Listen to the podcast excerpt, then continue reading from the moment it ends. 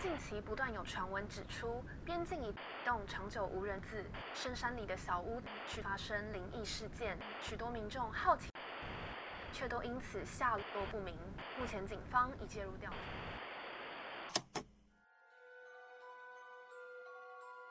欢迎来到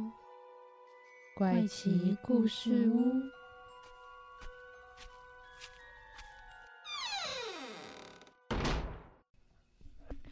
欢迎收听怪奇故事屋，我是 Bamboo，我是 Zoe。我刚刚是不是开始很突然，然后你对吓到？我想说，哎、开始了吗？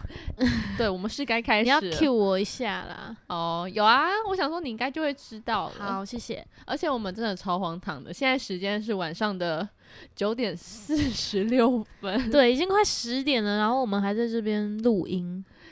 那个 Loy 要不要讲一下今天荒唐的？因为我今天就是忙了一整天之后，有点我自己判断是有点中暑啦不。用你自己判断，我就是怀疑你就是中暑。然后我就很不舒服，所以我们刚刚一到这个录音的场地，我就请 Bamboo 帮我刮痧，然后重点是还真的有刮痧跟可以那个对我们还真的找到了那个刮痧棒跟可以就是润滑的乳液。对然后刮完之后，我就觉得就是我也想要刮别人看看，所以我就帮 Bamboo 刮。就他刮的很开心。好啊，然后我刚刚在刮痧的时候就问 Bamboo 说，还是我们来做一个就是刮痧的主题。就他他非常严严整的拒绝了我，所以如果大家对刮痧这个主题有兴趣的话，虽然文不对题，但如果兴趣还是可以跟我说。到底谁有兴趣？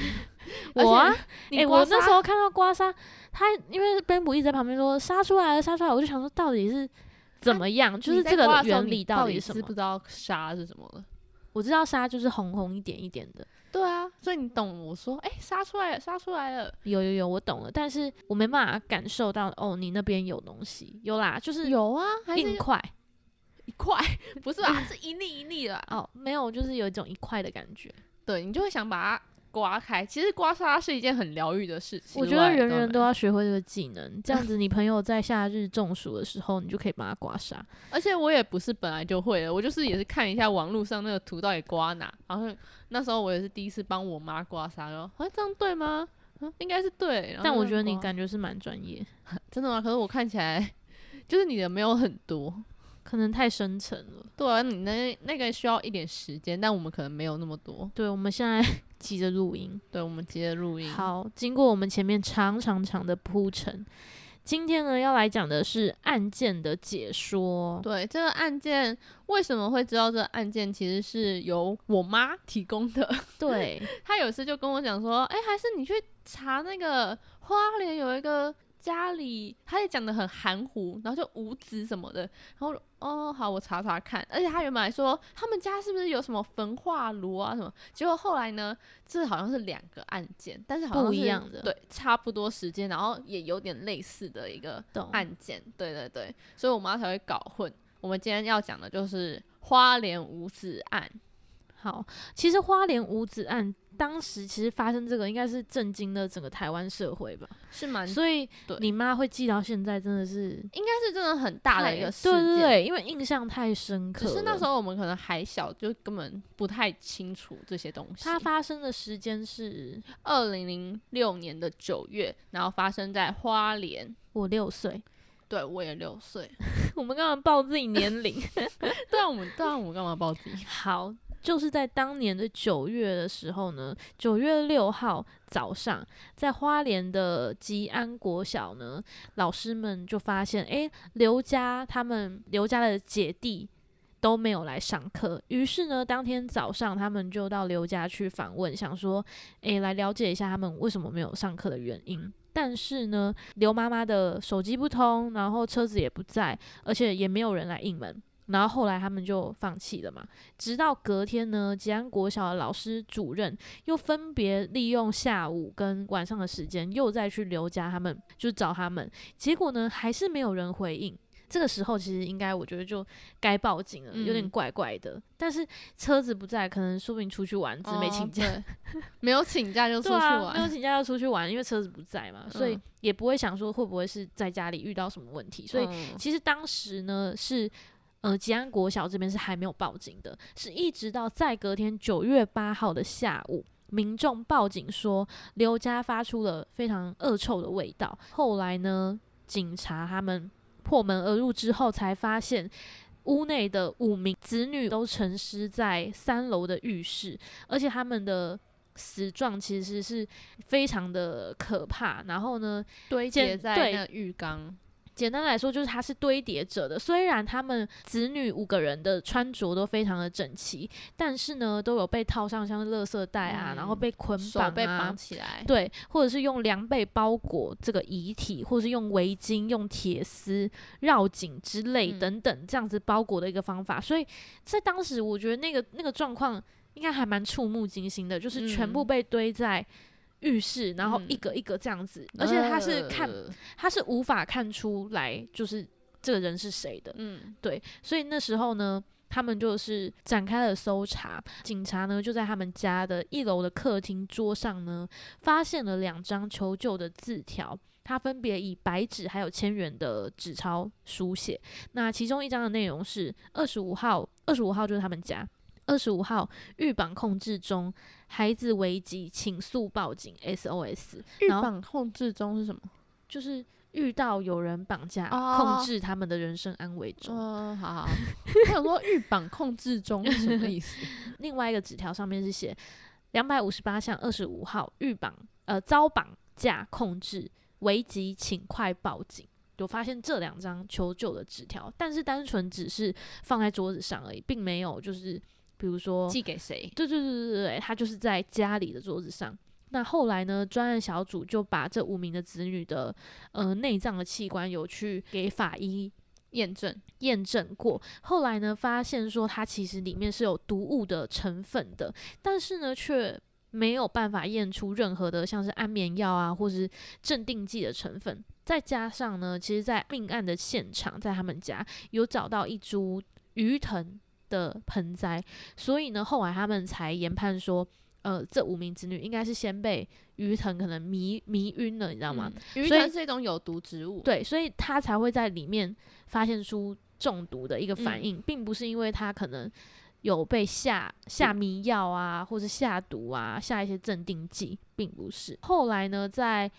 同年的十一月份的时候，花莲地方法院才正式的对这两个夫妻，因为在屋内只有找到这五名女子嘛，是没有找到这夫妻的。然后他就发了通缉令，因为当然这爸爸妈妈不见了，通常警察应该就是首先先会怀怀疑疑说爸爸妈妈跑去哪，然嗯后觉得会不会是爸爸妈妈做了什么做对对对对对，有遇到什么事情。总之呢，就是先通缉这一对夫妇。那那个时候通缉的时效是一直到二零四四年，所以其实真的蛮久的，嗯，应该算三四十年吧。所以这大概是他发展的一个过程，以及当天遇到的就是命案现场的一个状况。因为这个案件发现无子之后呢，是一直都没有找到这夫妻两人的踪踪迹的，所以呢，他们才会开始对他们进行通缉的动作。那警方这边呢，也有针对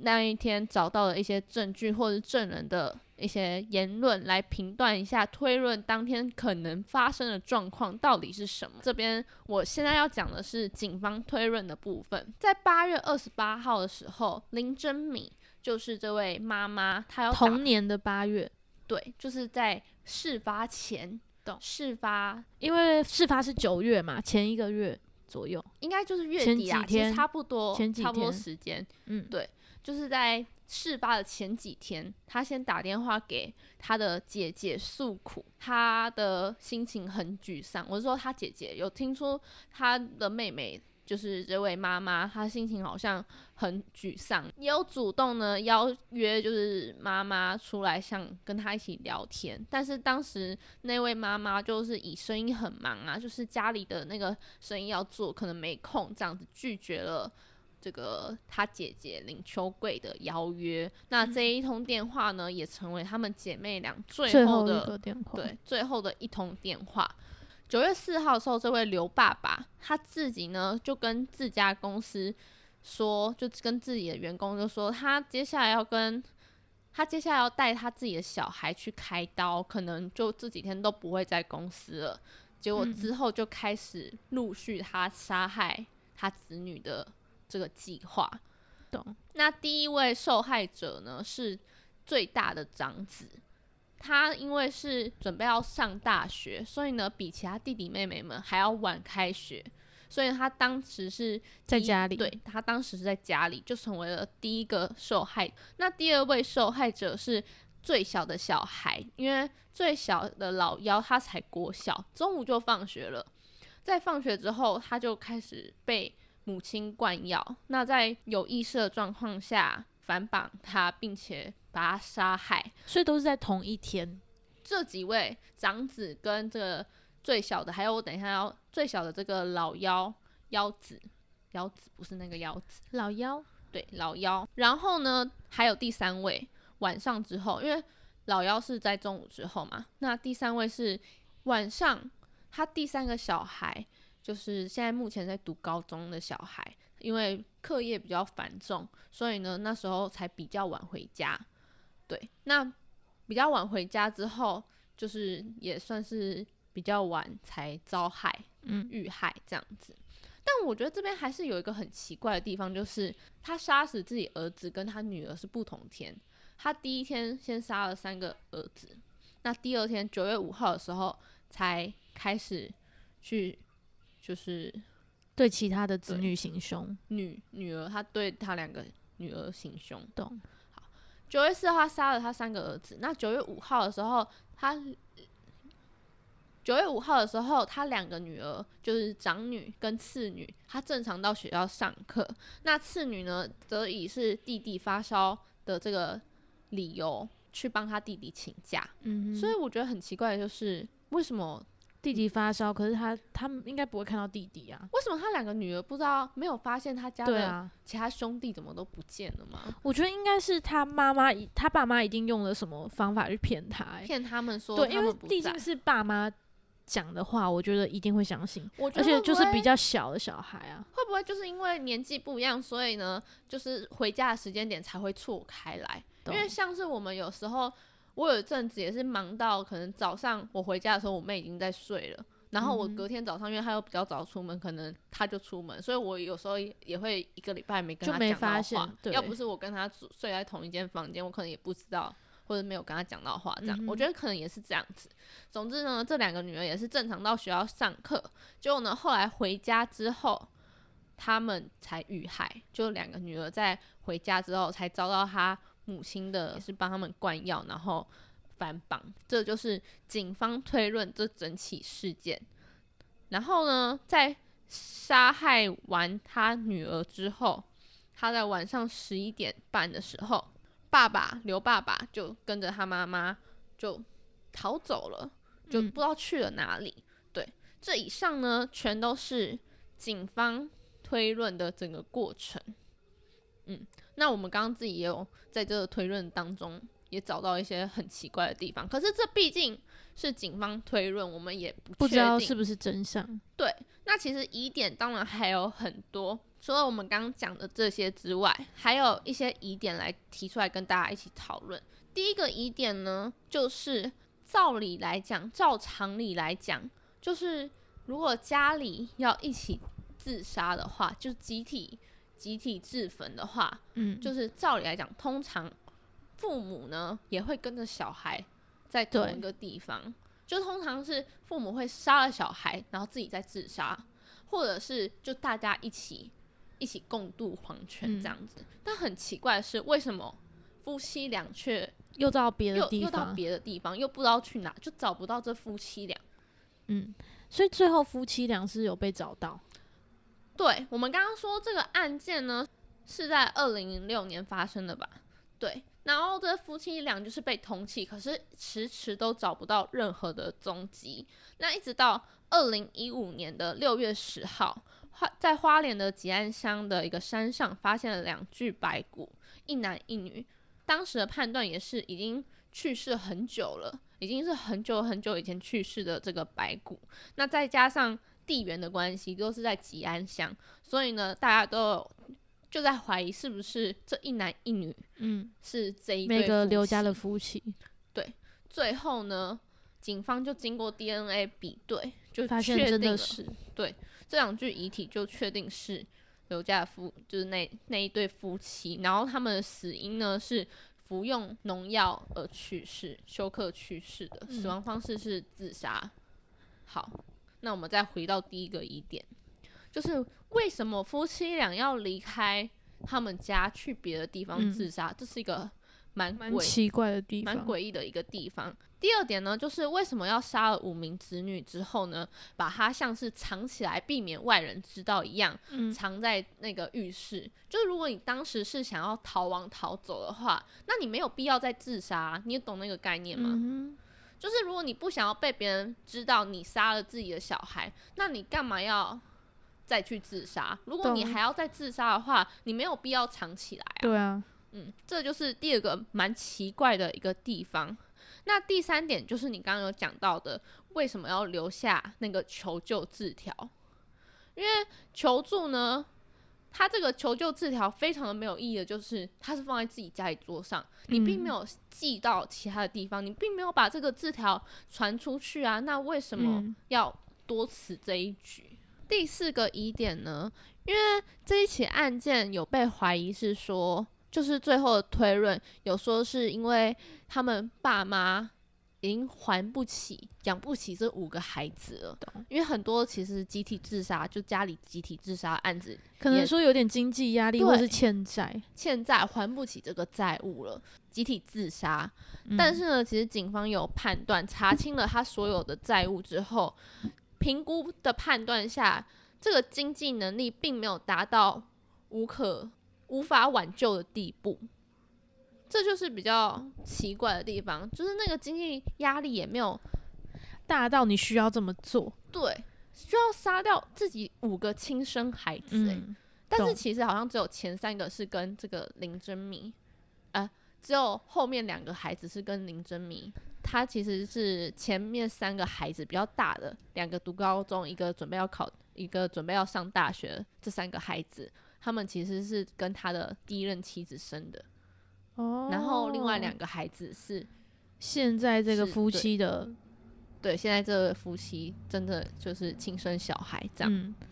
所以他杀害是都是都是这两位，就是他们夫妻一起做这整件事。懂，所以杀鸡等于说杀鸡也不一定是经济的问题吗？现在其实很多的证据，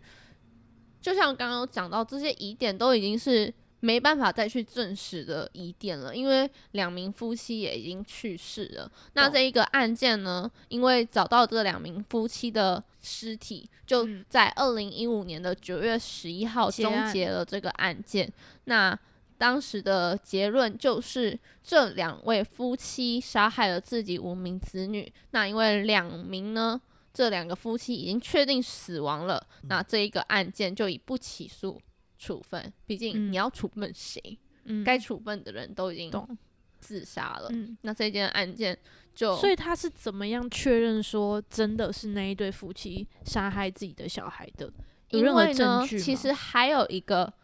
证据是警方比较没有公布出来，也比较不愿意公布出来的，好像是有找到当时那个夫妻俩在犯案的当下，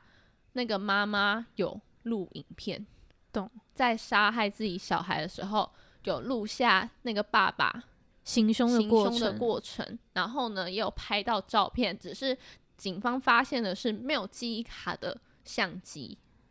懂，对，只能当时的警方只能去寻找那个相机的记忆体，但是呢，因为没有记忆卡，所以呢，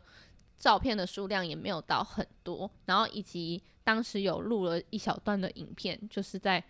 行凶过程的影片。对，所以这也算是一个关键证据。其实虽然他有录下这个片段，但是可以感受得出来，那个妈妈是边哭边在录这个过程的，就代表说那个妈妈是自己也很心痛。嗯，那有点不得已做这件事的感觉。对，感觉是为了什么不得已的事情，所以才会去做出做出这样子的事情。嗯，我觉得每一个小孩都是妈妈怀胎十个月出生。像我前阵子看一个网红，他记录他自己的姐姐在生小孩的过程，因为他在生小孩的过程一度就是小孩状况有点异常，嗯，对。但是当小孩一出生那个哇的声音的时候，我那个有点心情就是跟着，虽然那不是我的小孩，然后我也不认识他们，就他是一个生命，就是你好像有一个生命，就真的在你眼前这样子诞生了，而且他一度状况危机，然后你听到那个哇的那个哭的第一声，很感动很感动哎！我明明也不是这么感性的人，可是就是真的还是会感动。可是到底是怎样的仇恨跟跟不得已才要去杀害这自己五个小孩？因为嗯当时其实还有一个比较让人觉得，可能是因为经济压力的关系，是因为当时是九月犯案，九月刚好是小孩子们开学的时候，哦也是要准备要缴学费对哦，准备要缴学费的时候。嗯哼，可是，但是，但是老实说，的确五个小孩养真的蛮蛮贵的，经济压力蛮大的。但我还有一个我有点不太能理解的地方，就是其实他五个小孩有三个已经算是有可以去打工、有经济能力嘞。懂你也可以，就是三个小孩也可以去分担家里家的经济，嗯，真的蛮怪的。但是我就在想说，我就在想说，还是其实他们有受什么人威胁，嗯，就是这也是一直都有可能存在的他。们可能有受什么人威胁，然后必须让这一件事情很像是他们自己做的，对，虽然是真的他们自己做的啦，但是可能是别人逼迫他们做的，他们不忍心对对之下，对对。对，而且他可能想让其他人发现说这件事情其实是受人指使的，所以才会留下一些奇奇怪怪的线索，有没有可能？就他可能原本也想逃，嗯。就是他先杀了无名的子女之后呢，他发现他没有勇气自杀或者怎么样的吧，然后还是他先逃走了，哦，先逃走了，那你可以让自己的小孩赶快逃走啊！不知道，或者是说他他受到的威胁就是必须要家破人亡之类的，不知道他在欠债上到底有什么样的纠葛。真的有点可怕，而且是我觉得就是录影片这些，很像是就是你事先准备的动作，你懂吗？拍照、录影啊，嗯，就是等于说很像是你想要记录下这一切给谁看的感对，觉。还是要证明给谁看？对对对对对，证明说哦，我真的有做做这件件事情，还是记忆卡会找不到，就是他要把这记忆卡交交给别人之类的，或是他，或是他带到哪里去了。好，到底是怎样才会想要杀掉自己的小孩？怎么想都觉得很不合理啊！所以我觉得他一定是就是被逼到，被被威胁到，可能穷途末路。可是现在世界真的是也是无奇不有啦，对啊，现在也很听到很多什么就像我们当初父杀子，子杀父，母杀子，什么嗯各种。和像我们当初也不觉得我们这个年代还会再遇到什么总统遇刺，结果没想到，是说我们啦，我们台湾可能不会遇到，但是别的地方可能还是像别的地方都还是有战争啊，嗯，然后可能突袭暗杀总统什么之类的啊。之前不是就有一个什么海地的遇刺怎么样好像是，所以其实我觉得跟整个社会的氛围有关系，嗯而且二零零六年其实已经算是比较那时候是我们国小一年级，可是我比较好奇，在那时候的相机应该还没有那么的，二零零六年应该已经有数位相机，就我记得还在用那种就是手拿式的那个 VCR 的那种，没有啦。是吧？我你说有小台的那我七八岁的时候就已经出国，就是用那种相机的数位相机，哦，小台一般的对比较小台的，就是一般小台的那对种相机，就是有照相跟录影功能嗯那一种的，简单的可是，还是画质有点小差。对，画质有点不好，可是这些都已经找不到任何证据了。其实真的。他这个结案，就算有这么多疑点，他最后还是以这样子结案，因为没有办法啦。嗯其实看完之后会觉得蛮蛮感伤。对对对，蛮心疼的。就是五个小孩可能有大好的前程，最小的才可能国小一二年级耶，嗯我印象中他最小的那个小孩才二年级还是一年级就，是真的是要说，真的遇到困难的人可能会觉得我们哪懂得那种痛苦还有啊？最大的那个，他才准备要准备要上大学，你读了这么久的书，就我我觉得次要去，我觉得一定有其他解决办法，不可能唯一就是走上这条路。但是嗯我觉得当事人一定会觉得你你怎么会懂？我就是真的只有这条路可以选择。嗯，对，这好像这种能理解，就是对当局者迷的那种感觉。当你被一件事情困住的时候，你就会找不到出口，然后嗯才会以这种逼不得已的状况下，是，也有可能啊，就是一时很多自杀其实或者是说在在那个年代，然后加上那个地方花莲嘛，可能比较嗯偏乡的地方被威胁，或是你懂吗？就是感觉那个地方这样讲好吗？就是比较会 比较会出现这种类似的事情。其实我有去过吉安乡，我觉得它那边也没有到那么乡下，它其实离火车站车程的话，应大概该说十几二十分钟应。该说你在花莲可能就很多残雕啊，他有够钱够势力，确在当地的势力可以压垮你啊，你懂吗？类似、类似这样的概哦念，你在台北可能就不会比较不会受到这样子的压迫。可是你在花莲当地，可能我我我不知道啊，我不是花莲人，但是也许可能嘛，就是当地的有钱有势的人我胁迫他，或是什么黑道之类的，有可能。我觉得跟地域、年代都有关系。嗯，反正我当时结果最后发现，真的只是因为经济压力，不知道、真的没有欸。受人胁迫啦，反正我当时知道这个案件的时候，我真的是太震惊了，怎么会过的。怎么会这样子杀自己五个小孩啊？我到现在还是觉得，旁人一定无法理解啊，但是也许也许他不杀，可能会造成更严重的后果，可能他的小孩可能会就会怎么样嗯，之类的。他自己判断之后决定结束他们的生命，是对他们最好的方式。嗯，而且其实他们他们死的方法也不是那种残忍杀害，他们只是那个被灌药，然后被算被残忍他被反绑哎、但他是我觉得他至少不是那种你知道吗？有有仇恨，然后要砍他，，对砍杀、刺杀那种，也是就感觉不是基于恨，一定因为啊他他包覆那些东西，感觉就是不想被人家发现，不想味道被发现，不想怎么样，所以才会包那么多层。好啦。反正这一件事情，我是真的觉得当时看到蛮震惊的。真的很震惊。嗯，好，讲完之后，讲完讲完之后，心情其实有点到沉重，对，沉重了一点。但是我觉得这种案件也是让大家能够去想说，去反思吗？，对，就是这样子的悲剧真的能够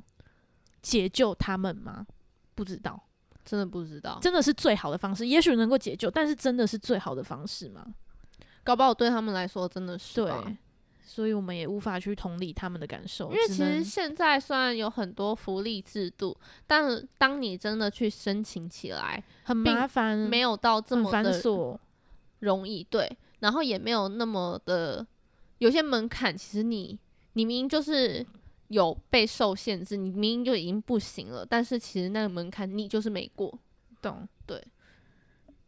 就像有一些人家里可能只有一个妈妈在养小孩，但是呢，因为因为他们家就可能妈妈继承下了房子，他们家因为有房子，对，有就不房有能地，就不能领任何的，就是几乎不能领补助，你就不嗯算是低收家庭。但他其实经济上是真的有困难，对啊，有时候就是会受到这种限制啊。嗯，虽然我觉得台湾的福利制度其实老实说算不错，嗯，嗯，像当初我妈会想要就是出来做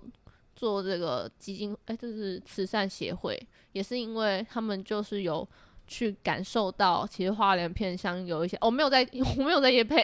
先说，就是我是只是刚好想到这个这件事情，他因为他们会自己出来做，就是他们之前在一些协会待过，然后呢，他就感受到其实有些申请补助上，他们那些真正弱势的人是无法去就必须要有一个民间机构来，对，就是真正弱势的人，他们其实不知道，或者是他们根本无法去申请到这个补助。他们希望望以更容易，或者是更容更可以轻易接触到他们的方式，或更直接的方式来给帮助他去帮助他们，去帮助这些可能真的需要帮助的人。哦，我真的没有在夜配，没有，你没有讲出那对个我没有讲出。是慈善协会是什么，反正这是当初我妈自己的理理念啊。好啦，越来越沉重。对，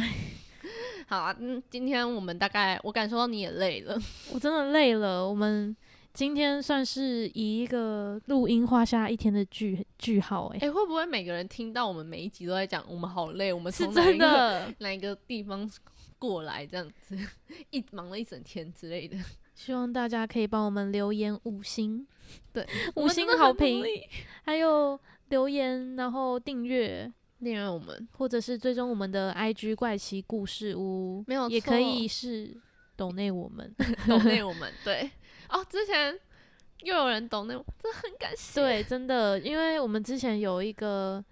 呃，算是他是在澳洲留学的一个，研究生，对，一个一个听众朋友，然后他真的非常支持我们。其实我们真的遇到这种事情都超级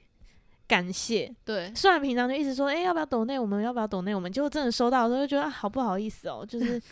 真的非常衷心感谢。但是因为我们也没办法给什么回馈，就只能，努力的做更多节目，产出更多。还有一件事就是，我们因为不会常常看 IG 什么的，所以我们有时候回复的就偏慢一点，